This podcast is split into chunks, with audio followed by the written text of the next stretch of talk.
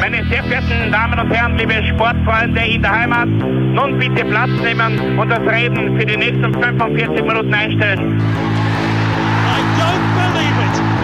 David Beckham scores the goal to take England all the way to the World Cup finals.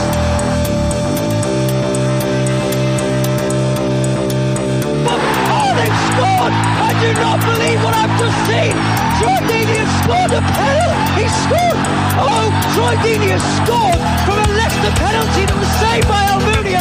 Und warten noch ein bisschen, warten noch ein bisschen, dann können wir uns vielleicht ein, ein Viertel genehmigen. Herzlich willkommen, liebe Zuhörer und Sportfreunde, zur neuen Folge des Trikot-Austausch, dem Podcast über Fußballtrikots und Fußballkultur. Mein Name ist Florian Bruckmüller und an meiner Seite darf ich wie immer Klaus Vogelauer begrüßen. Ja, salü. Ja, ein kräftiges äh, belgisches Salü würde ich mal behaupten, wobei die Grenzen, also belgisch und französisch, weil die Grenzen unseres Ausrüsters äh, dieses Mal sehr ähm, schwammig Fließend sind. würde ich mal behaupten, genau. Wir stürzen uns nämlich wieder auf ein Kleinod des Ausrüstertums, eine Firma, die, mh, sag ich jetzt mal, ähm, sicher einen großen Stellenwert gehabt hat, vor allem in den 70er, 80ern und dann irgendwie ähm, sich selbst dazu entschlossen hat, aus dem ganzen äh, Spiel der großen drei, eben mit Adidas, Puma und Nike, sich zurückzuziehen. Die Rede ist von Patrick oder Patrick, ähm, einer Marke, die eigentlich ja bekannt ist, aber doch irgendwie ein Nischendasein fristet. Ja, ich weiß gar nicht, in, unseren Kreisen wird's, ist, sie, ist sie bekannt, aber ich bin mir nicht sicher, ob der allgemeine Fußballfan mit Patrick oder Patrick äh, wirklich was anfangen kann, ehrlich gesagt.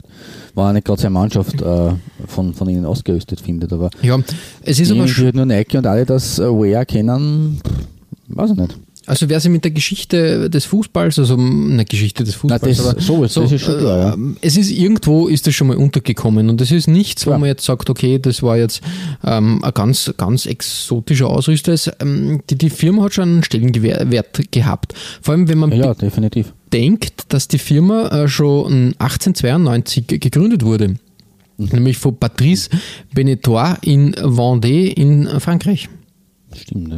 Nämlich äh, wieder mal so, so ähm, klassisch als, als Schuhmacher, nämlich. Ja, ne, wie, wie so viele äh, Fashion oder aber halt äh, Sportbrands, die halt jetzt im, im, im Textilbereich tätig sind, haben ja sind die Schuhe immer der, der oder oft der Anfangspunkt gewesen. Ich habe übrigens ähm, Vendée ist nicht weit von Nantes entfernt und Ja. nur folgerichtig ist auch Nantes einmal ausgerüstet worden von, von Patrick. Ah, sehr gut. Da habe ich ein Trikot von Anfang der 90er Jahre gefunden. Das Mhm. zählt aber nicht zu meinen Top 5, muss ich dazu sagen. Das ist quasi äh, out of, of, of uh, record. Also das, ähm, aber ja, ist, ist eben quasi als Heimausrüster auch aufgetreten, sozusagen. Ja, also wie gesagt, eine, eine Firma, die sicher auch da ähm, lokal gut verwurzelt war. Was mich, wie gesagt, ähm, interessant äh, äh, gestimmt hat oder was ich sehr interessant gefunden habe, ist ähm, bereits 1930, also die Firma hat immer einen Löwen am Anfang als, als, ähm, als Logo gehabt.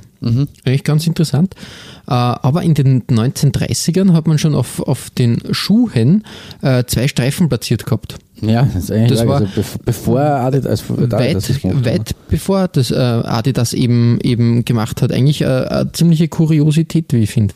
Mhm. Aber es hat dann nie große rechtliche, glaube ich, Ansprüche drauf gegeben. Also die haben sie dann eher, eher ähm, naja, zurück, äh, ja, äh, nie drauf angelegt vielleicht, kann man, Es kann war man die das so Zeit sagen. nicht dafür. Ich glaube, dass da einfach die DASAs äh, entsprechend mehr wahrscheinlich geschäftsmännisch unterwegs Mhm. waren und sie das irgendwann schützen haben lassen und, und äh, der, der Patrick äh, Beneteau halt da noch nicht so auf das Wert gelegt hat. Ne? Ja, richtig, richtig. Auch, auch interessant, ähm, dass die Firma 1950 die erste, ähm, wie soll man sagen, Kunststoffsohle entwickelt hat, die Plastfix-Sohle. Ähm, das war eigentlich auch weit äh, vor, vor anderen Firmen, die da eher noch auf Leder und, und ähm, weiß nicht, was sonst noch verwendet wurde, da äh, gesetzt haben. Aber da ähm, hat Patrick den äh, Monoblock sozusagen, die Plastfix Monoblock-Sohle ähm, erfunden. Und das war auch eine, eine, ein, ein Schuhwerk, was dann äh, wasserabweisend war. Eigentlich ziemlich Okay. innovativ für die 50er. Ja, definitiv. Ähm, Natürlich, ähm, wenn man im, im frankophilen Bereich unterwegs ist, ähm, dürfen zwei Sportarten nicht fehlen, die, glaube ich, für ähm, einen Sportausrüster da enorm wichtig ist, äh, sind neben Fußball. Das wäre zum einen Rugby, in Frankreich natürlich auch mhm. nicht ganz unwichtig, aber, aber auch das Radfahren. Natürlich, Velo. Und genau, und da. Die Cyclist. Genau, richtig. Und da hat äh, Patrick, äh, glaube ich, sogar ein, äh, ein eigenes Team gestellt und ähm, ich okay. glaube, ähm, ein, ein Jacques Anquetil hat, äh, glaube ich, ähm, fünfmal die Tour de France gewonnen, äh, gewonnen glaube ich, mhm. und war mit Patrick-Schuhen unterwegs. Okay. Also ganz interessant eigentlich. Auch unüblich, ja, dass eine, eine Marke da so ähm, äh, Rad, äh, Radschuhe ähm, ist eher, eher ungewohnt, sage ich jetzt einmal. Mhm. Stimmt, Mit, ja, die großen, die großen so dran, na, Nike oder Adidas, glaube ich, oder Puma, würde jetzt nicht wissen, dass die, dass die Fahrradschuhe herstellen. Mhm, stimmt. Auch im Badminton und im, im ähm, Racketsport waren wir unterwegs in den 70ern. Ähm, mhm. Das ist ja dann die quasi die Erweiterung des ganzen Portfolios. Und dann war natürlich äh, klassischerweise der Fußball ein großes Ding. Und da ist, glaube ich, ja. gut zu erwähnen, dass, der, dass Kevin Keegan ein mhm. Aushängeschild von Patrick ein damals war. sozusagen. Genau. War, genau. Und 1983 hat man mit Michel Platini wirklich auch ein, ein ganz hohes Ross äh, vom, vom, vom Spieler damals halt äh, mit, mit Schuhen ausrüsten können. Das war aber wirklich die große Phase, wo man sagen muss, das haben sie dann auf die britische Insel auch übergegriffen. Ja, richtig, richtig. Wird man dann noch was hören, beziehungsweise wir werden dann dazu, dazu was sagen, aber da, da sind sie dann so richtig in, im Fußball durchgestartet eigentlich. Ja, also da war, war der Punkt. Und äh, wenn man sich das dann anschaut, äh, mit äh, Brian und Michael Laudrup und ähm, dem guten alten Jean-Pierre Papin hat man. Papa, ja, hat man in den 80ern ähm, dann tatsächlich auch ähm, drei wirklich große, große Spieler äh, unter Vertrag gehabt, die da wirklich ähm, Patrick nach außen präsentiert haben. Das stimmt, ja. Die waren für die Zeit eh definitiv große Stars der Szene. Ja. Also was wäre jetzt vergleichbar, wenn man heute vielleicht nicht mit Ronaldo oder, oder Messi, aber äh, ja, weiß nicht, äh, Van Dijk, Pogba in dieser Kategorie mhm. hat sich schon haben sie schon diese Leute, also vor allem Platini, war ja schon eigentlich Ronaldo-Stufe, muss man sagen, für die. Richtig, richtig, ja, du, du, du sagst das. Ähm, Kevin Keegan hat dann ähm, in seiner Biografie ein bisschen nachgetreten, ähm, was Patrick betrifft. Er hat dann damals geschrieben, irgendwie, ja, die Schuhe, das war richtiges äh, Rotzschuhwerk und er hat eigentlich nur die Schuhe getragen, weil sie ähm, viel Geld dafür gegeben haben. Okay. Ähm, weiß nicht, warum er da so nachtritt im Endeffekt, kann, keine Ahnung, was, was er sich darunter vorstellt. Ja, in den 90ern ist dann eigentlich äh, die traurige Phase von, von äh, Patrick da gewesen, als man plötzlich halt, also plötzlich, ähm, es war ein schleichender Prozess nach den erfolgreichen 80ern, hat man sich dann wirklich halt zurückgezogen. Ich glaube einfach, dass man die Zeichen der Zeit erkannt hat und gesehen hat, okay, ähm, das äh, funktioniert jetzt nicht mehr. Ja. Ähm, das war zumindest der, der mhm. allgemeine mhm. Tenor. Man wird sehen, dass, man, dass es auch in den 90ern äh, Not Groß natürlich äh, gegeben hat von, von Patrick. So die richtige Durchhängephase war eigentlich, waren eigentlich die 2000er Jahre. Ähm, weil wir haben auch einige aktuelle Adressen natürlich. Richtig, richtig. Ähm, das ist äh, ein sehr guter, ähm, wie so eine sehr guter äh, Querpass, würde man behaupten, weil seit 2008 ist äh, Patrick ähm, ein, ein Part der Cortina Group, einem ja. Firmenkonsortium aus Belgien. Darum habe ich auch gesagt, genau. das ist äh, ein, ein schöner Zusammenschluss aus, aus Frankreich und Belgien. Richtig. Und ich glaube auch der Benelux-Bereich ist ein wichtiger Markt für, für ja, Patrick definitiv. geworden. Mhm, ja, jetzt haben wir relativ viel Geschichte runtergerasselt. Ähm, sehr interessant auf jeden Fall. Ein Ausrüster. Ja, hätte ich nicht gedacht, dass da, da so viel dahinter ist. Ähm, war wirklich interessant herauszufinden. Aber genug über, über die Geschichte. Schauen wir uns einmal dein Trikot Nummer 5 an, Klaus. Mhm.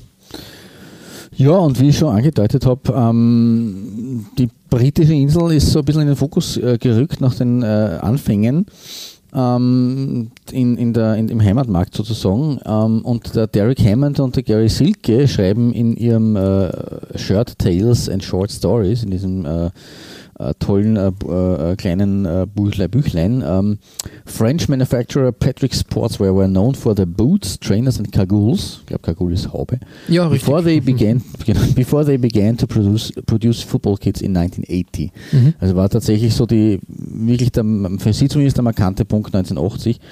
Ähm, und äh, der erste Club, der in ähm, meinem Geburtsjahr ein Trikot äh, Made by Patrick in England überstreifen durfte, war der FC Southampton. Und das gleich mit einer kleinen Designrevolution. Ähm, Hammond und der Silke schreiben von einem Anti-Stripe Gambit, also einem Anti-Streifen-Schachzug. Ähm, weil Southampton, die berühmten äh, längst gestreiften Saints, äh, sind mit einem Single White Stripe sozusagen äh, aufgelaufen. Mhm. Ähm, und das war für, für den Club halt schon sehr ungewöhnlich. Äh, in der Folgesaison 81, 82 sind dann weitere Clubs äh, äh, dazugekommen auf der Insel, äh, nämlich Derby County, Swansea und Wrexham. Mhm. Und im Sommer 1982 dann unter anderem auch der damalige Zweitligist und aktuelle Drittligist Rotherham United. Als kleinen Exkurs muss ich dort das rote Jersey äh, von damals vorausschicken, was die Mary Millers, also der Rotherham, ähm, angehabt hat, Mhm. weil es ein bisschen das Template dieser Tage zeigt, ähm, was Patrick äh, schon auch für einige Clubs verwendet hat, nicht nur für einen.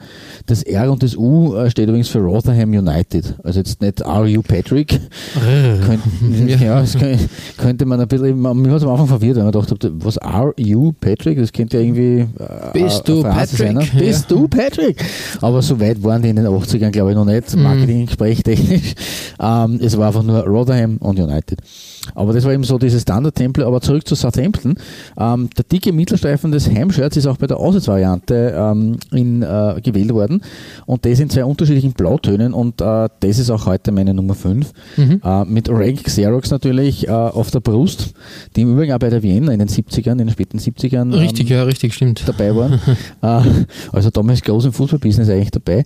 Ähm, und wirklich, wirklich fein gestaltet. Also das ist eine breite, ähm, hellblau oder, oder wirklich blaue äh, Streifen, dann auf an den Rändern das dunkelblaue und, und so ein mehrfach, ähm, ein Aderstreif ist vielleicht der falsche Ausdruck, aber immer wieder leicht äh, dünn gestreifte Bünde an, am Ärmel und dann am Kragen mit diesem dunklen äh, äh, Blau, dem V-Kragen und Southampton halt als äh, prangend äh, über dem Rank Xerox das, Mhm. das Wappen der Saints. Und Patrick hat sich hier aber am Ärmel verewigt, also die sind nicht auf der Brust vorgekommen. Mhm, Das ist also meine Eröffnung quasi heute. Ja, sehr schön. Ähm, ein schönes Zeitdokument. Ähm, ich muss halt sagen, ähm, das schreit halt schon 80 oder, oder sogar 70, würde man Ja. behaupten. Also das ist schon sehr, sehr, sehr heftig. Und ja, es, es reiht sich bei Southampton wirklich gut, gut ein, weil die haben, glaube ich, inzwischen wirklich schon jeden Ausrüster irgendwann einmal gehabt. Also Southampton sicher eine Mannschaft, die schon oft äh, gewechselt hat und durch, durchrotiert ist. Aber passt halt ganz, ganz gut. Ja, Auf schön, schön, schön. Danke, danke.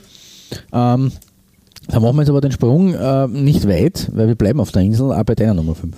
Ja, genau. Äh, es geht ähm, zu Hull City. Hull City, ähm, ähm, ja, kennt man eigentlich aus, ähm, aus den 90ern ähm, mit diesen ähm, äh, Hate It or Love It, sag ich jetzt einmal, Tiger-Trikots. Genau. Und, und auch, auch am Wappen ist ja der Tiger verewigt, äh, der mir aber, wenn ich einmal, ich habe mir den ein bisschen genauer mal angeschaut jetzt, ähm, der wirkt immer ein bisschen betrunken, habe ich das Gefühl. Also so, äh, ein bisschen ein Hangover hat er. Ähm, Ich habe mir das noch nicht so genau angeschaut. ja, also ich stimmt, so finde, das, das ist ja und- ein bisschen sehr, als, als wäre er zu oft äh, im, im Pub gewesen. Ähm, aber wie gesagt, ähm, alles, alles okay. Ähm, ein ikonisches, äh, sicher Wappen. Das, Das ist auch, sowas, was halt wirklich über die Jahre nicht irgendwie modernisiert oder verändert worden ist. Das ist halt wirklich, besteht schon seit sehr langer Zeit. Und von daher ist das eigentlich, eigentlich ähm, ähm, ja, ich finde, ich find, es hat Wiedererkennungswert auf jeden Fall. Das ist richtig, ja, das stimmt. Genau. Ja, was man sagen muss, Hull, also wie gesagt, Hull City halt bekannt vor allem durch die, ähm, durch die Tiger-Trikots. Ähm, jetzt auch wieder durch Umbro wieder neu aufgelegt, ein bisschen moderner. Da schaut das eigentlich sehr gut aus, wie ich finde. In der Saison 2002 bis 2004 hat man aber auch Patrick getragen. Und da habe Was ich das aber, überraschend ist, ja, weil es ja eigentlich so eine Phase war, wo, wo ich wirklich sage, so Ende der 90er bis Mitte, Ende der 2000er war Patrick eigentlich wirklich so ein bisschen im, im Tal oder im Downswing, wirklich im Downswing. Ne? Also, dass sie da sieht man, dass sie eigentlich immer irgendwie präsent waren. oder? Ja, richtig, richtig, richtig, richtig. Also wie gesagt, ähm, darum war ich auch verwundert, dass, da, dass ich da aus der Zeit, ähm, muss ich gleich vorausschicken, ich habe mich da auf diese Zeit äh, etwas spezialisiert, weil ich das interessant gefunden habe, wie diese, wie diese Marke halt in einer Dürrephase sozusagen sie dann trotzdem irgendwie über Wasser gehalten hat und dadurch ein bisschen Schwung für, für die Jetztzeit mitgenommen hat. Mhm. Weil ich finde, das Trikot, das Away-Trikot von Hull City, ist zwar sehr simpel gehalten, ist aber trotzdem eigentlich für die Zeit sehr, sehr, sehr gut geworden. Mhm. Du hast halt ähm, klassisches weißes Trikot, die orangen und blauen ähm, Vereinsfarben ähm, sind da sind da nochmal äh, quasi am Ärmel zu finden und werten das Ganze auf. Also wirklich ähm, sehr, sehr simpel, aber, aber durch, äh, durch diese Farbummantelung, nenne ich das jetzt einmal, macht es doch wieder, wieder relativ, ähm, relativ ein, ein schönes Komplettpaket, sage ich jetzt mal.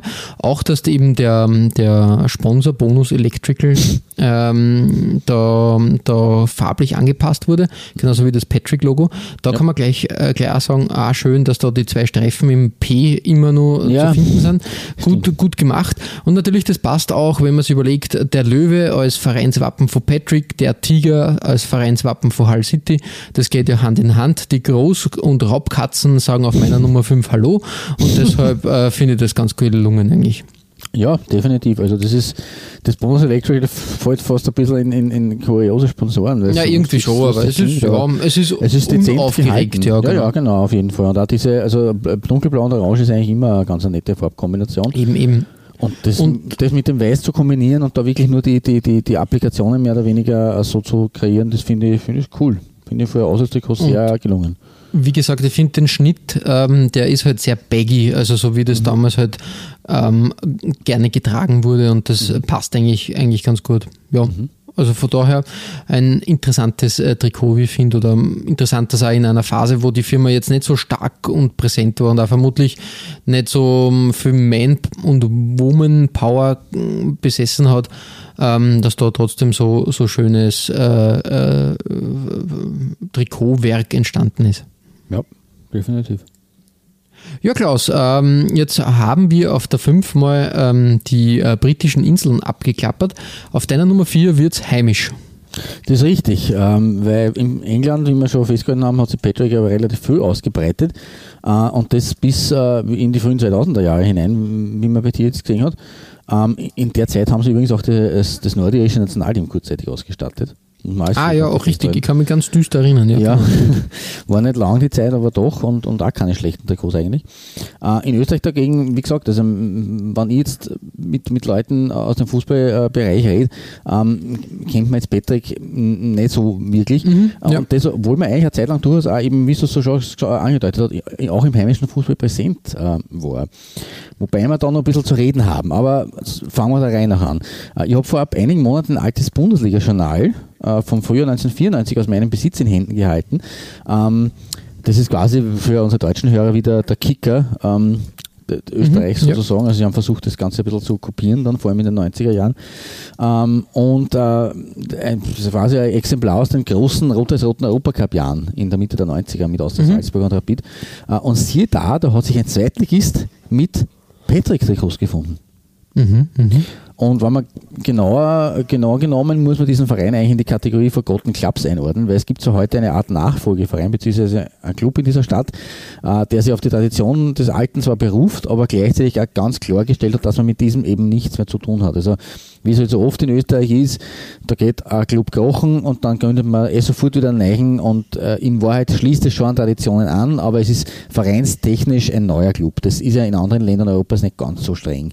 Aber mhm. bei uns eben mit, begonnen mit Wacker Innsbruck, FC Tirol und Konsorten bis hin zu eben dem Club, um den es jetzt hier äh, geht, äh, weil die Rede ist vom heutigen FC Braunau äh, mhm. beziehungsweise auf meiner Nummer 4 äh, vom SV Braunau und in der Saison 1993, 94 eben. Äh, der SV Braunau ist schon 1919 ins Leben gerufen worden und hat sein erstes Spiel äh, gleich im Sommer dieses Jahres gegen einen heute schon sehr bekannten Namen bestritten, nämlich gegen die SV Ried. Ähm, dann hat es eine Zeit des Niedergangs gegeben und der Spielbetrieb wurde sogar eingestellt, eingestellt mit Beginn der 40er Jahre. Und 1945 mhm. mit Ende des Zweiten Weltkriegs ist der SV Braunau wieder reaktiviert worden.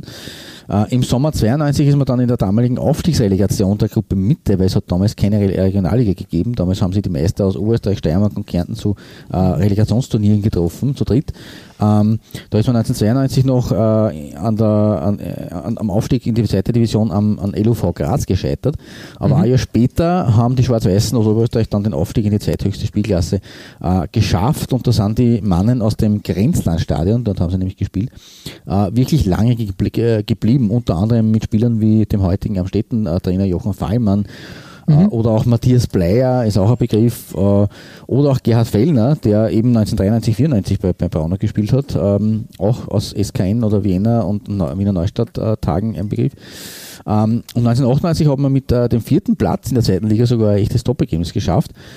zum Abschluss der Saison 2001, 2002 folgte dann aber nach knapp zehn Jahren Zweitklassigkeit der bittere Schlussakkord, weil man ist im Jänner 2002 in Konkurs gegangen und alle Frühjahrspiele sind mit 0 zu 3 gewertet worden. Äh, mhm. Was natürlich trotzdem kurios ist, man ist trotzdem nicht letzter geworden am Schluss der Saison, sondern vorletzter vor dem FC Lustern, weil der FC Lustern anscheinend nicht einmal gut genug war, äh, diesen Konkurrenten, der einfach alle Frühjahrspiele strafverifiziert bekommen hat, zu überholen. ähm, ja, kurioses Detail am Rande. Äh, man hat sich dann im Endeffekt auch aufgelöst. Im selben Jahr ist er aber dann zur Gründung des FC Braunau gekommen mhm. äh, und der spielt heute in der Landesliga West in Oberösterreich, also ist auch wieder ein bisschen weiter oben äh, aktiv. Aber zurück zu Patrick. 1993, äh, 94 ist der SV Brauner als Aufsteiger in der 16er Liga damals auf Platz 12 äh, gelandet und hat in diesen Trikots, äh, die ich hier da auf Platz, Platz 4 habe, als am, am, am, Mannschaftsfoto, den Klassenerhalt geschafft. Und da mutet er schon mal kurios an und deswegen, ja, ich habe es noch nicht, nicht herausgefunden, aber es steht da Patrick Bay oder Patrick BV oder was auch immer das aussagen soll. es war aber, Patrick wird aber in, in diesem Heft auch wirklich als, als Sponsor, wie das damals bezeichnet wurde, genannt, also als Ausrüster. Mhm. Deswegen ist es ein bisschen komisch, aber das Logo selber. Ja, vor allem, weil ein Tro-Logo über, über dem Ding ja, ist. Ja, also es ist also irgendwie. Meine Aber Vermutung bei den Dingen ist, also dadurch, ähm, dass Sportriedel da daneben ja. ist, ich habe die Vermutung, dass das einfach ähm, die Trikots einfach von diesem Sportriedel ähm, gestellt wurden, also von diesem Sporthändler. Mhm. Und der hat zum einen äh, Patrick äh, bei Sportriedel, also mhm. quasi der hat Patrick-Trikots zur Verfügung Als oder. Schuhwerk äh, mhm. zur Verfügung gestellt, aber auch die Droh-Trikots, also quasi wie es ihm gepasst hat. Was er gerade lagernd gehabt hat, hat, hat Brauner getragen sozusagen.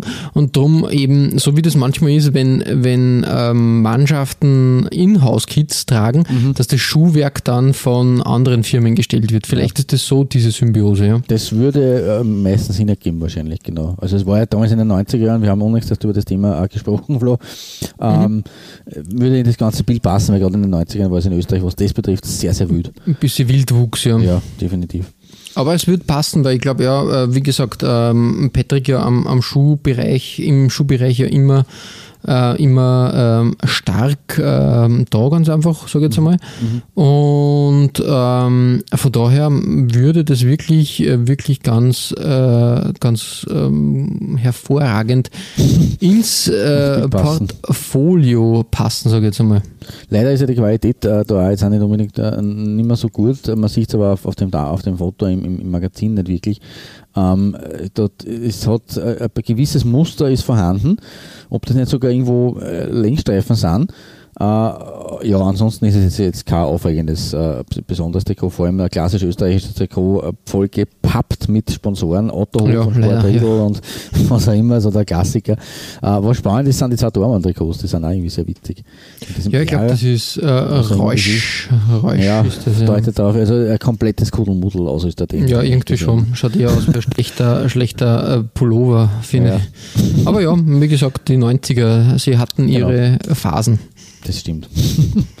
ja, und damit hat aber auch der SV Braunau seine Phase, die ja eigentlich wirklich eine, eine sehr gute war damals in den 90er Jahren, das hat man ja schon fast wieder vergessen, ähm, gehabt und auch seinen Auftritt äh, im Trikotaustausch zum ersten Mal. Mhm, das stimmt. Vielleicht ja. zum einzigen Mal, weil so oft waren sie nicht groß äh, vertreten. Aber wir werden es sehen, keine Ahnung. Vielleicht wird es nochmal ein Comeback geben. Jawohl. Ja, und vom, vom äh, gemütlichen ähm, oberösterreichischen Braunau treten wir jetzt äh, die Reise an, äh, wann ich mich nicht, nicht täusche, in ein in südlichere Gefilde, oder? Ja, nach Madeira. Mhm. Da, wo die Sonne runterknallt. Na, äh, National Funchal ähm, haben wir auf dem ähm, äh, Speiseplan auf meiner Nummer 4, auf dem Trikotplan. Lecker. Lecker Trikots. Und richtig, ähm, äh, muss man sagen, ist, ist ein, ein Club, den man vor allem ähm, vom ähm, ja, wie sagen wir, Stammclub ist nicht wirklich, aber doch irgendwie das Sprungbrett ähm, von Cristiano Ronaldo. Richtig. Es ist ja der, der kleinere Club eigentlich auf, auf Madeira, weil der größere Ja. ist Vitoria oder wie? wie Irgendwie so, ja, genau. Der Club des Sportivo Nacional, so wie er heißt. Ähm, auch eine, eine Mannschaft, die immer, glaube ich, einmal erste Liga, einmal zweite Liga, also gern hin Ah, und her gereiht wird. Ich, Mhm. bin im, ich muss mich auch, äh, korrigieren, Vitoria Setobal ist es. Marit, Maritimo Funchal ist der größere Club auf Madeira. Vor Mhm, Also- National. Wie gesagt, äh, man, man kennt äh, auf Madeira eben eben ähm, die, ähm, die Christio, Cristiano Ronaldo Nacional Funchal ähm, ähm, ja, mehr, sage ich jetzt mal die Geschichte. ähm, die, ähm, die Erfolgsgeschichte äh, von CR7 hat hier, glaube ich, begonnen. Das war seine erste große, richtige Profifußballstation. Genau. Ähm, ich habe ein Trikot gewählt, da war äh, Cristiano Ronaldo aber schon am Festland, nämlich bei Sporting, also seiner, seinem nächsten wichtigen Spor, äh, Ah, ja, haben wir auch schon festgehalten in unserer Lissabon. Genau. Aber in der Saison 2000, 2002 ähm, war Patrick äh, bei CD National ähm, Ausrüster. Eigentlich auch eher ungewohnt, dass Patrick da dann ähm, im, im südlichen Gefilde plötzlich auftaucht, muss man auch ehrlich sagen. Ja, wobei man Zeit. dazu sagen muss, äh, Frankreich, äh, Belgien, die Verbindung zu Portugal ist schon da. Nicht nur, die, nur durch die romanische Sprachgruppe, sondern auch irgendwo Frankreich, Portugal ist schon immer so ein Verhältnis, wo, auch, wo man irgendwo ein bisschen die Fühler aussteckt. Also ist ganz abwegig ist es nicht, aber man, man würde es jetzt nicht vermuten. Das ist Vor allem in der, in der Phase, wo, wo die Firma Klar. eigentlich ähm, Genau. gar nicht so stark Genau. präsent war.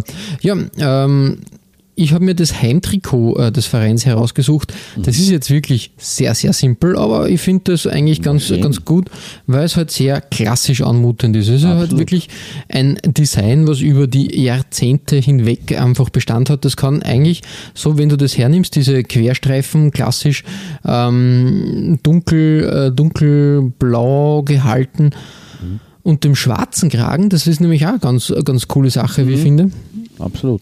Ähm, äh, ich finde den Kragen sehr modern gehalten, mit diesem Y-Teil in weiß gehalten und den weißen Umrandungen und einem sehr klassischen Main-Design, nenne ich das einmal, und das hätte genauso, so jetzt einmal in den 60ern stattfinden können, genauso wie es heutzutage stattfinden kann.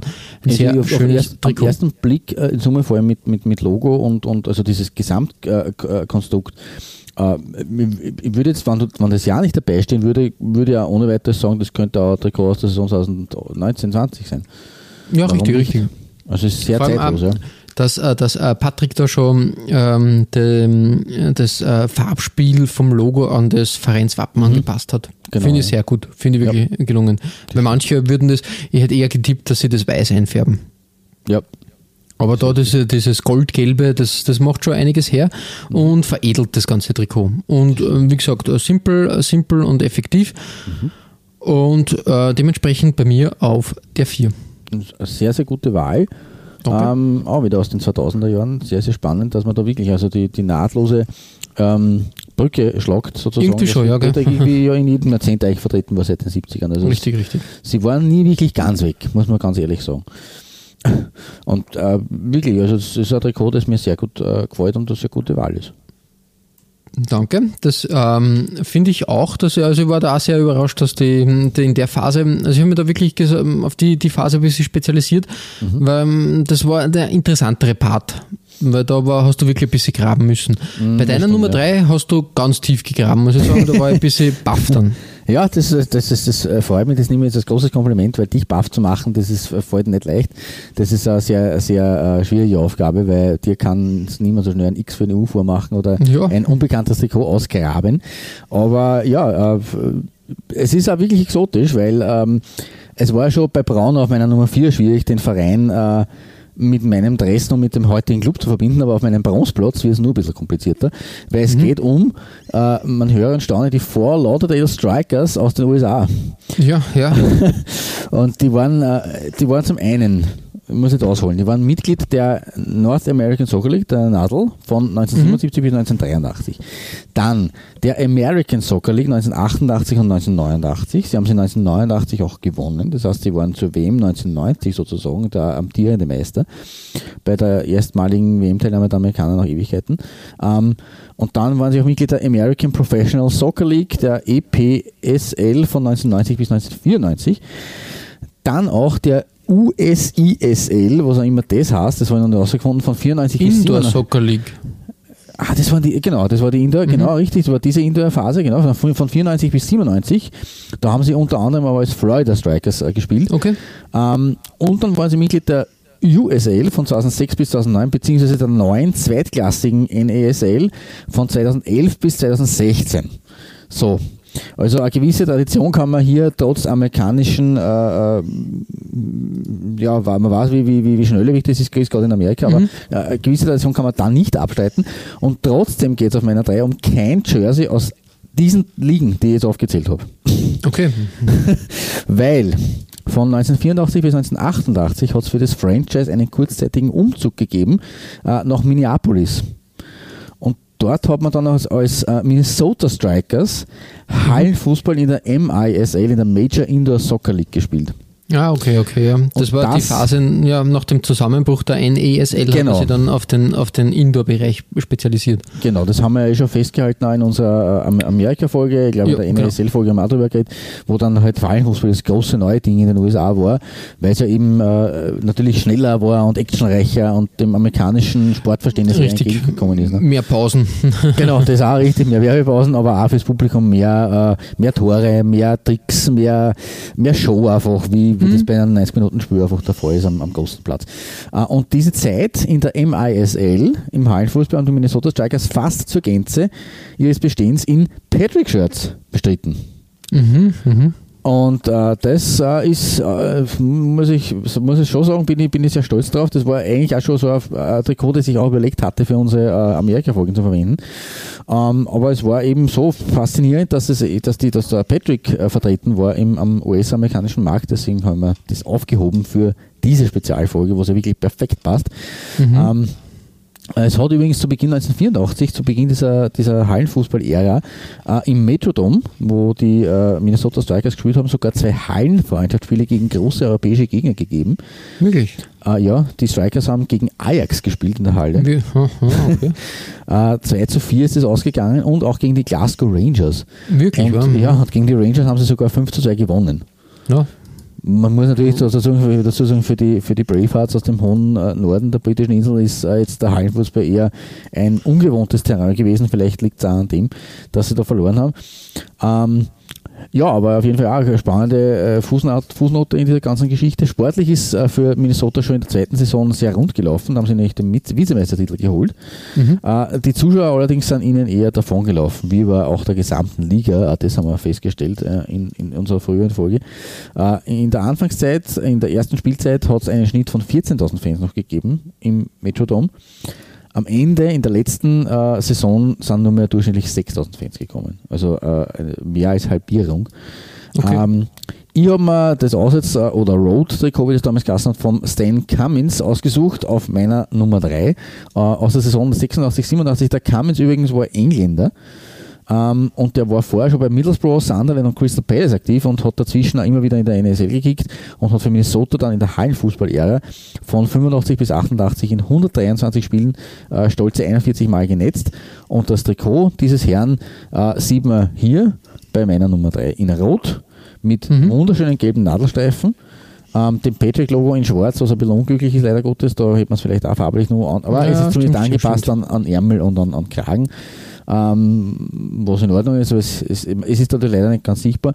Und was natürlich klassisch ist für die, für die äh, US-amerikanische äh, Liga der 70er und 80er Jahre, ist die riesige Nummer, äh, aber hier im, im, im Brustbereich, wo normal das Club-Logo ist. Und das Club-Logo ist dafür zentral platziert und natürlich auch ein klassisches ähm, US-Logo, riesig, Strikers und mit diesem, ich glaube, das ist die, die, die, die Minnesota-Landkarte, kann das sein, und der Fußball drauf. Ja, also ja, richtig, richtig richtig, die, ja, die, der Bundesstaat. Genau. genau, richtig. Ja, äh, ich habe auch ein Foto davon gefunden, wie sie, ich weiß nicht, wer da der Gegner war, in diesen blauen Hosen und weißen Leibern, aber da ist es in der Halle gerade zur Sache gegangen. Mit zur Sache geht es da, ja, vor allem. Naja, ja, eigentlich eben ganz, äh, ganz ähm, interessant gewesen, eigentlich das Ganze, weil eigentlich der, der Hallenfußball da in Amerika eigentlich ein, ganz ähnlich dem Hallenfußball war, wie er vor Jahren oder Jahrzehnten in Österreich oder auch Deutschland immer, immer in der Winterzeit oder vor allem im, im zwischen den, ähm, zwischen den Feiertagen vor allem mm, zwischen zelebriert wurde. Und, ja. und, genau. und, na und, und, und, und Heiligen Drei Königstag, ne? so klassisch. Ja, genau, richtig, richtig. in der Wiener Stadthalle von, ich weiß gar nicht, ob am 23. gespielt worden ist, aber auf jeden Fall vom, vom Christtag, 25. Dezember bis 6. Jänner. Das war so diese klassische Hallenzeit in unserer Genau, Jugend. richtig.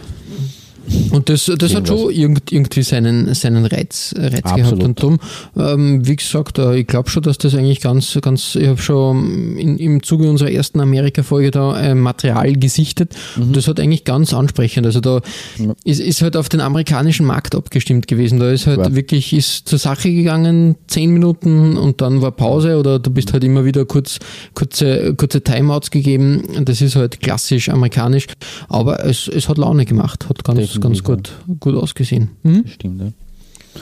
Ja, aber was man übrigens schon bemerken muss, ist das Patrick-Logo äh, im Gegensatz zu anderen äh, ähm, Marken ist das gar nicht so riesigen Schwankungen unterworfen über die Zeit gesehen. Weil Nein, der nicht, richtig, schaut eigentlich sehr ähnlich aus wie Anfang der 2000er oder halt dann in der aktuellen Zeit. Ja. Ähm, Ausnahmephase war halt wirklich bei Brauno, aber da war es Lage ist ein anderes. Das war, genau, ich. Das ist, das ist, glaube ich, was ganz was anderes. Mhm.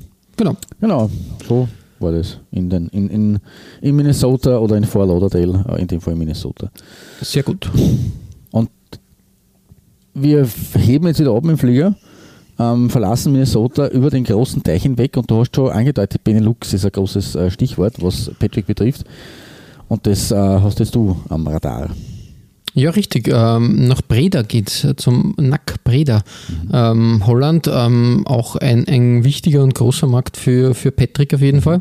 Und ähm, ich habe mir ein Trikot aus der Saison 2013-2014 herausgepickt. Äh, mhm. Aber vorher noch ähm, meine Frage an dich. Weißt du, was Nack bedeutet?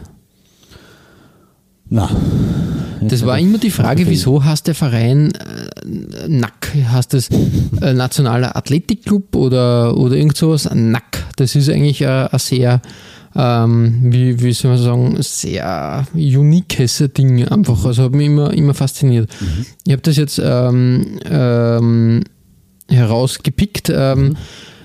Das sind Akronyme, die, ähm, also die Leitsätze der Vorgängerclubs äh, Nord, also N-O-A-D, Nuit obhuden audit dort zetten, niemals aufhören, immer weitermachen.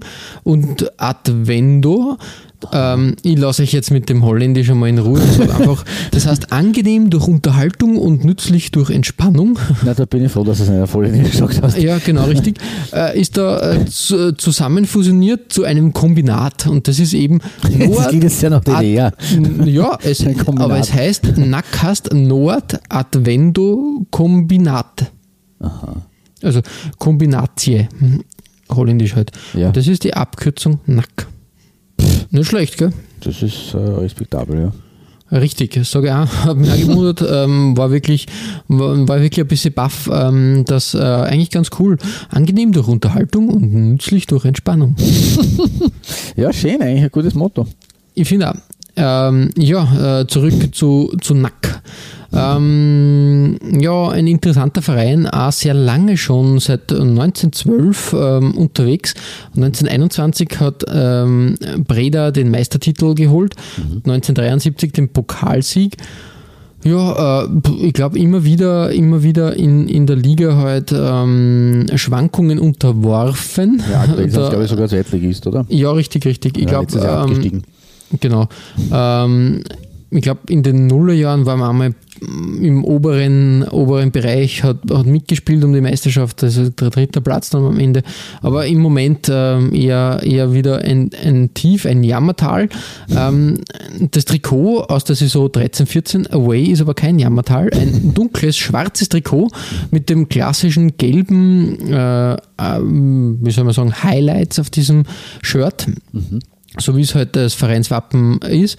Und dann zusätzlich noch ein Silberstreif am Horizont, sage ich mal, der da als Banderole quer drüber rennt und auch das Patrick-Logo und ähm, diesmal halt in der Form Patrick mit dem äh, P-Logo und ausgeschrieben in mhm. einer Linie und dann an den Ärmeln Nummer zu finden. Äh, schaut ganz gut aus, finde ich. Nur, nur, nur, was mich wieder stört, natürlich, ähm, an Makel gibt es immer der Sponsor, naja. zumindest ist in der Banderole zu finden, aber die Into Telekom da so quer, das schaut irgendwie sehr botschert aus. Also wirklich, da bin ich. Zumindest farblich äh, haut hin muss man ja. schon sagen. Aber das ist richtig, das ist abgestimmt, aber sonst ist das irgendwas. ohne, diesem, ohne diesem Sponsor-Ding war das echt, echt super.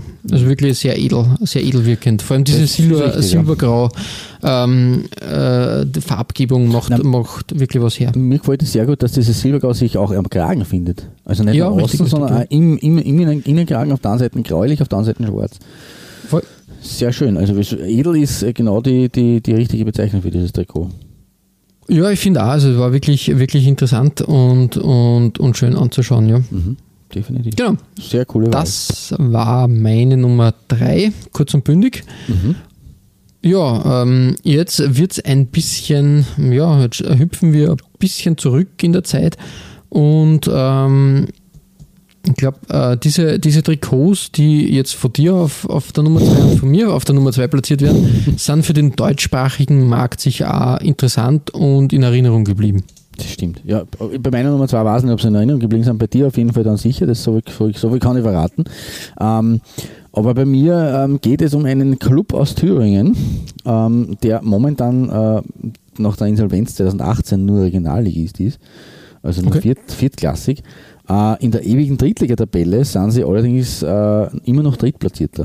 Sie waren zehn Jahre am Stück in dieser Liga. Ähm, man muss aber halt sagen, leider Gottes ist es nie darüber hinausgegangen in dieser Phase, aber es war halt die dritte Liga schon ein Erfolg für diesen Verein. Ähm, auch wenn sie nach höherem gestrebt haben und das leider in den 2010er Jahren nicht erreicht haben. Aber es ist ein traditionsreicher Verein, ähm, äh, weil sie waren, und es geht um den FC Rot Erfurt, und sie waren als Turbine Erfurt äh, 1954 und 1955 doppelter Oberligameister in der DDR. Mhm. Ähm, sondern allerdings, allerdings nur ein paar Jahre später, 1959, schon in die Liga wieder abgestiegen. Also in die zweite, die, Liga, die, die zweite Liga in der DDR hat die Liga geheißen. Mhm. Ähm, was ja verwirrend ist vielleicht, weil es ist ja auch die Oberliga eine Liga gewesen, aber halt die Oberliga und das andere war die Liga. Ähm, nach Höhen und Tiefen und glaube ich vier Abstiegen in Summe sind sie dann ab, 1972 durchgehend äh, Oberliga-Teilnehmer äh, geworden und gewesen. Ähm, in den frühen 80ern dann eine recht gute Phase, fast durchgehend in den Top 7. Ähm, unter anderem auch mit einem äh, Trainer, der eigentlich äh, eher bei Karl Jena ähm, reüssiert hat, äh, lange Zeit, nämlich Hans Meyer, der dann nachher auch in Nürnberg und Gladbach äh, unterwegs war. Ähm, noch ein kleiner Absturz zu Ende des Jahrzehnts, da sind sie zweimal Zwölfter gewesen in der 14er Liga, also gerade noch am mhm. Abstiegsplatz und einmal Elfter, äh, waren sie dann zur letzten Saison der Spielklasse als äh, zur letzten Saison der Spielklasse, dass ich das so richtig rüberbringe, äh, als äh, NOFV Oberliga, also nicht mehr DDR Oberliga, sondern dann schon äh, Nordostdeutscher Fußballverband, äh, im Jahr 1990, 91 noch einmal dick da, weil in dieser Saison, Saison hat es genau zwei Tabellenführer gegeben. Und das waren der spätere Meister, nämlich Hansa Rostock, ab, der, ab dem dritten Spieltag und in den ersten beiden Runden eben Rot-Weiß Erfurt. Äh, am Schluss ist es der tolle dritte Platz geworden äh, und man hat nur um einen Punkt hinter Dynamo Dresden die Bundesliga verpasst. Das muss man sich mal vorstellen. Rot-Weiß Erfurt war damals in der Zeit der deutschen Wiedervereinigung um einen Punkt dran, äh, tatsächlich Bundesliga zu spielen. Mhm, ähm, mhm. hat aber nur die Zeit, nur, aber zumindest die zweite Liga erreicht und äh, hat auch immerhin UEFA Cup spielen dürfen. Ähm, weil da kann ich auch wieder die, die Brücke schlagen von den Holländern in diesem Fall weil äh, ich glaube äh, zu wissen, äh, das ist allerdings Kaffeesud lesen, ähm, dass sie im UEFA Cup damals gegen äh, Ajax Amsterdam ausgeschieden sind. Okay. Ähm, die Rot-Weißen aus Erfurt. Ich muss es nur kurz verifizieren, genau, mit 1 zu 2 daheim und 0 zu 3 auswärts. Davor haben sie aber immer in einer Runde überstanden, ähm, wenn ich mich nicht irre nämlich gegen den FC Groningen mit zwei 1 0 Siegen. Also zwei holländische Gegner. Deswegen da die, die äh, ganz gute Brücke zum, zum mhm. Nackbreder. Ähm, ja, wie gesagt, UEFA Cup, immerhin zweite Runde und äh, zweite Liga, knapp Bundesliga verpasst. Die Ernüchterung ist aber dann eben in jenem Jahr äh, gefolgt, aus dem auch mein Trikot stammt. Ähm, nämlich in der Saison, in der sie auch UEFA Cup gespielt haben, weil ab dem UEFA Cup Auftritt ging es eigentlich nur mehr bergab. Ähm, es ging als Stockletzter aus der zweiten Bundesliga Süd in die Drittklassigkeit zurück. Es war damals diese zweigeteilte äh, zweite Bundesliga mit zwei Zwölferligen und in der zweiten Bundesliga Süd sind sie eben äh, in der Abstiegsrunde dann, das war auf 2x6 äh, get- äh, aufgeteilt, äh, sind sie nur letzter geworden mit relativ großem Punkterückstand, selbst auf den vorletzten. Aber sie haben das mit Patrick ähm, gemacht. Also Patrick war in dem Fall nicht unbedingt ein ein Glücksbringer. Äh, und mit einem Trikot, das eigentlich äh, ja auch, äh, äh, ein bisschen so ein 90er ähm, schreit. Ja, aber hallo, schreit. das schreit wirklich 90, mehr als 90er, ja. Also diese äh, an den Ärmeln schon mit den, äh, man muss sagen, Patrick hat da nur konsequent seine zwei Streifen-Philosophie verfolgt und die begleiten halt äh, in diesen weißen Partien in Rot äh, das ganze Trikot irgendwie, die Doppelstreifen. Mhm. Also, ja, es ist halt, ja, ähm, das, das war Tempo- Hertie, weiß ich nicht, wo was das für ah, nicht Kaufhaus. eigentlich. Ah, genau. Klar. Hertie-Kaufhaus. Ja, geil eigentlich, oder? Das auch wieder so ein Zeitdokument. Ja, richtig, richtig. Ähm, ähm, ist, ist halt wirklich, ich glaube, gibt es ja, de facto ist dann in Karstadt aufgegangen oder sowas. Genau. Ähm, äh, das äh, Familienunternehmen Tietz war das, glaube ich, ja, genau richtig. Mhm. Die Hertie, Hermann Tietz, so war das.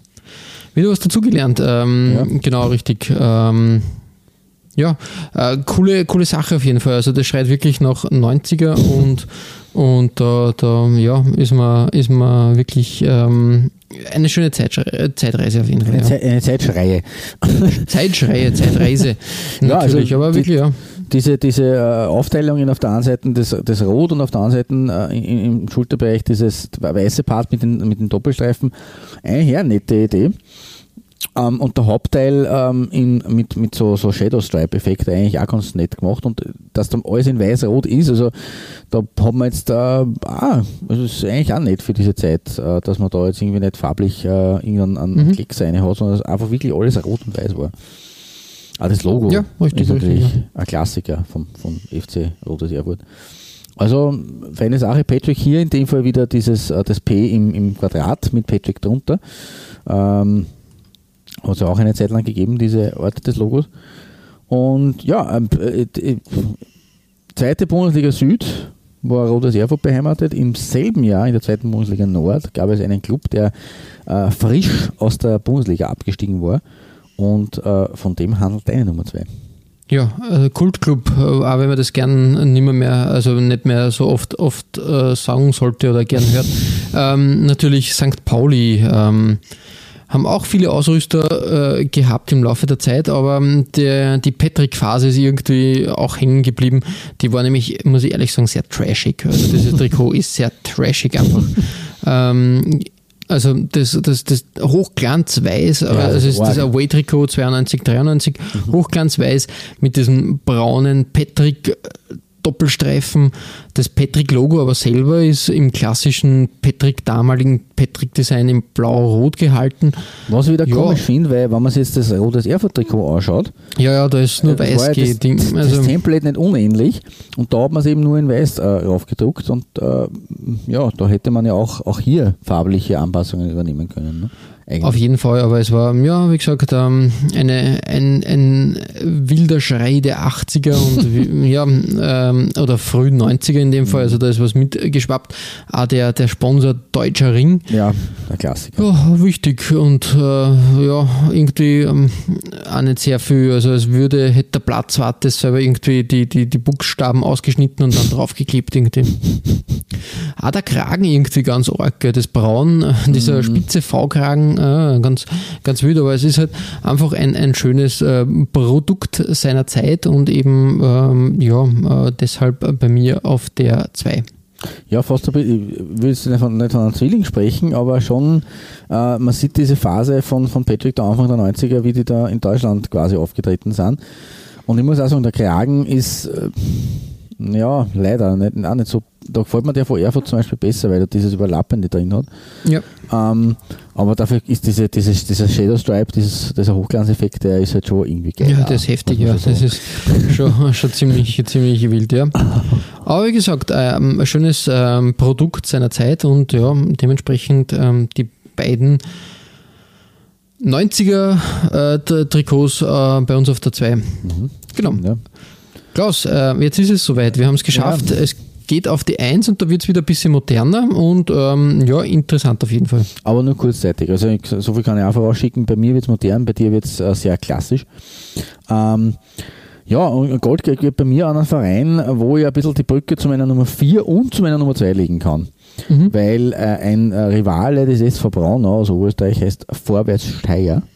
Und ein Oberliga-Konkurrent äh, von Erfurt war der KVP Vorwärts Leipzig, der dann, dann danach als sechsfacher Meister äh, Vorwärts Berlin äh, geheißen hat, beziehungsweise dann, als die, nachdem sie delegiert wurden, wie das in der DDR so oft der Fall war, Vorwärts Frankfurt an der Oder.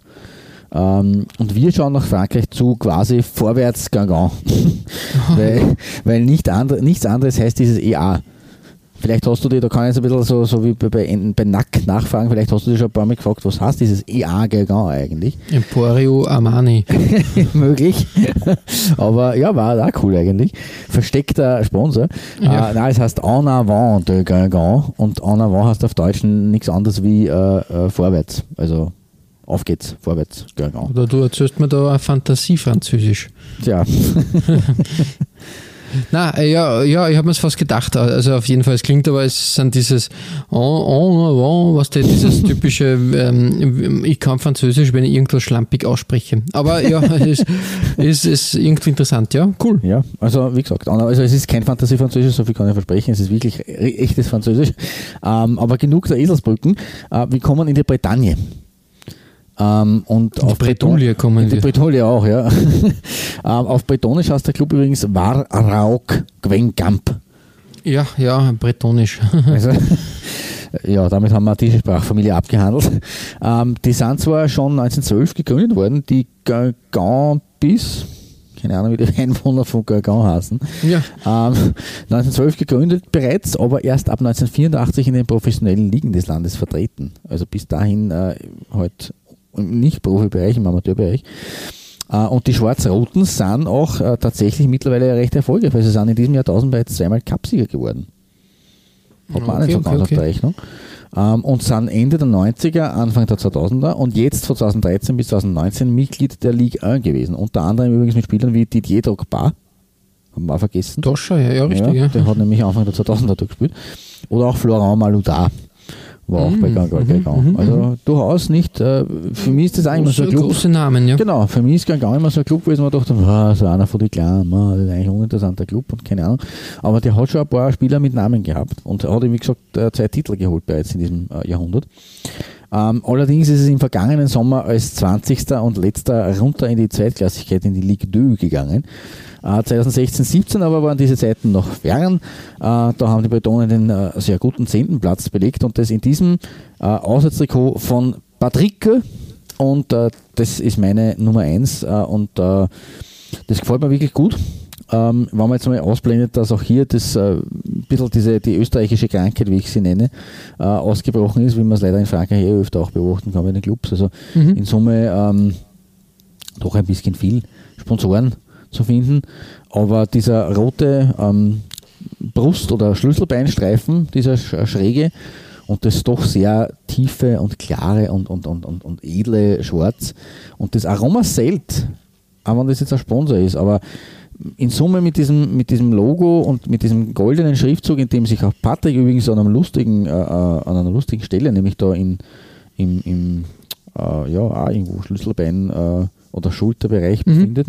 Äh, das äh, finde ich passend und äh, das Rot und das Gold zieht sich auch in den Ärmelbünden, beziehungsweise auch am Schluss, äh, also am, am, am Saum oder am Bund des äh, Trikots prinzipiell und auch am Kragen äh, durch, auf einem Knopfkragen übrigens, der da lustig ist, weil das Rot und das Schwarz so, so quasi im Knopf, im Kragen äh, Muster sie da ähm, abwechseln.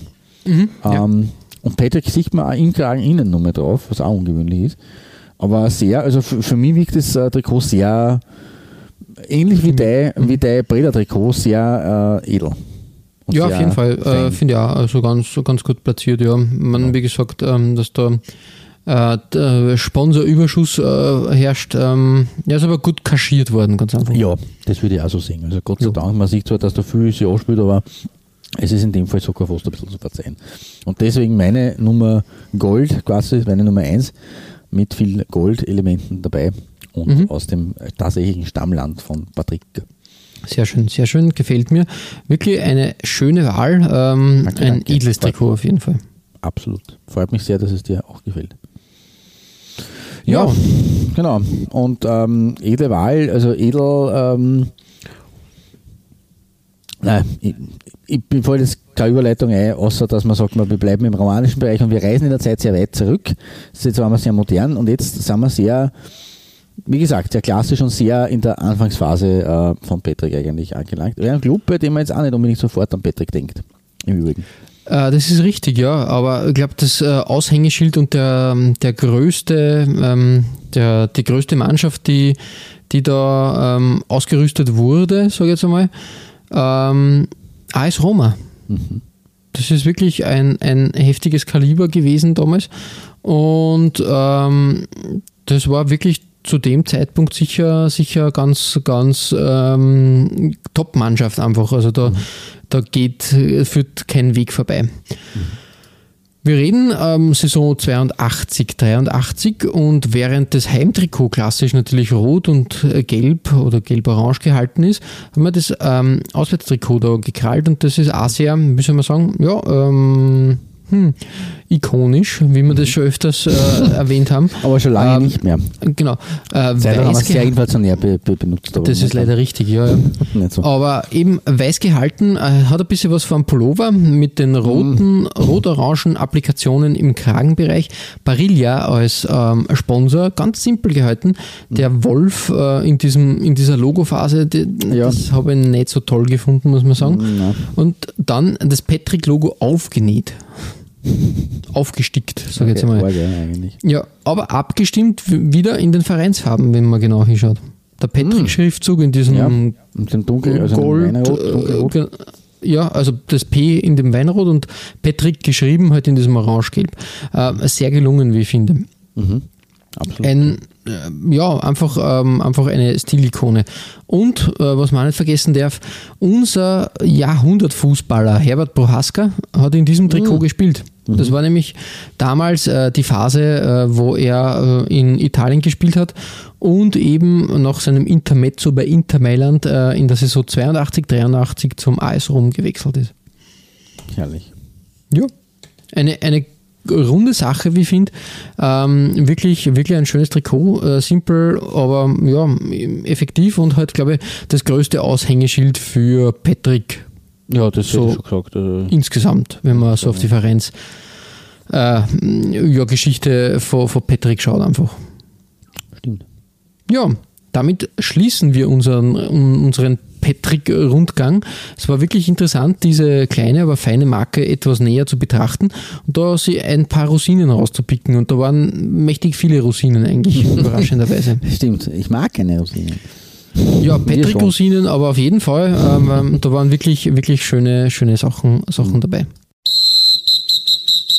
Ihr findet alle besprochenen Trikots als Nachlese der Episode auf unserer Facebook-Seite www.facebook.com slash Trikotaustausch Infos rund um den Podcast oder auch über uns selbst findet ihr auf unserer Homepage. www.trikotaustausch.at Weitere Trikotaustauschgeschichten findet ihr auf unserer Instagram-Seite unter at Trikotaustausch oder eben auf unserer Facebook-Page. Wir freuen uns über Feedback, gerne als Kommentar oder Message auf Facebook oder per Mail an. feedback at Trikotaustausch.at Wenn euch unser kleiner Podcast gefällt, freuen wir uns natürlich auch über 5 Sterne auf iTunes.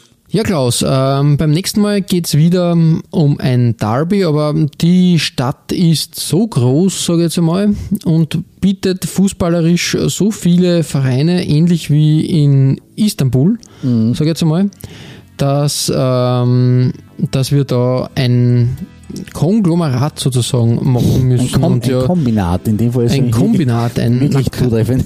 Nackbreder-Kombinat. Genau. Genau. bei einer Bevölkerung von fast 12 Millionen Einwohner ist natürlich ähm, auch fußballerisch einiges zu holen.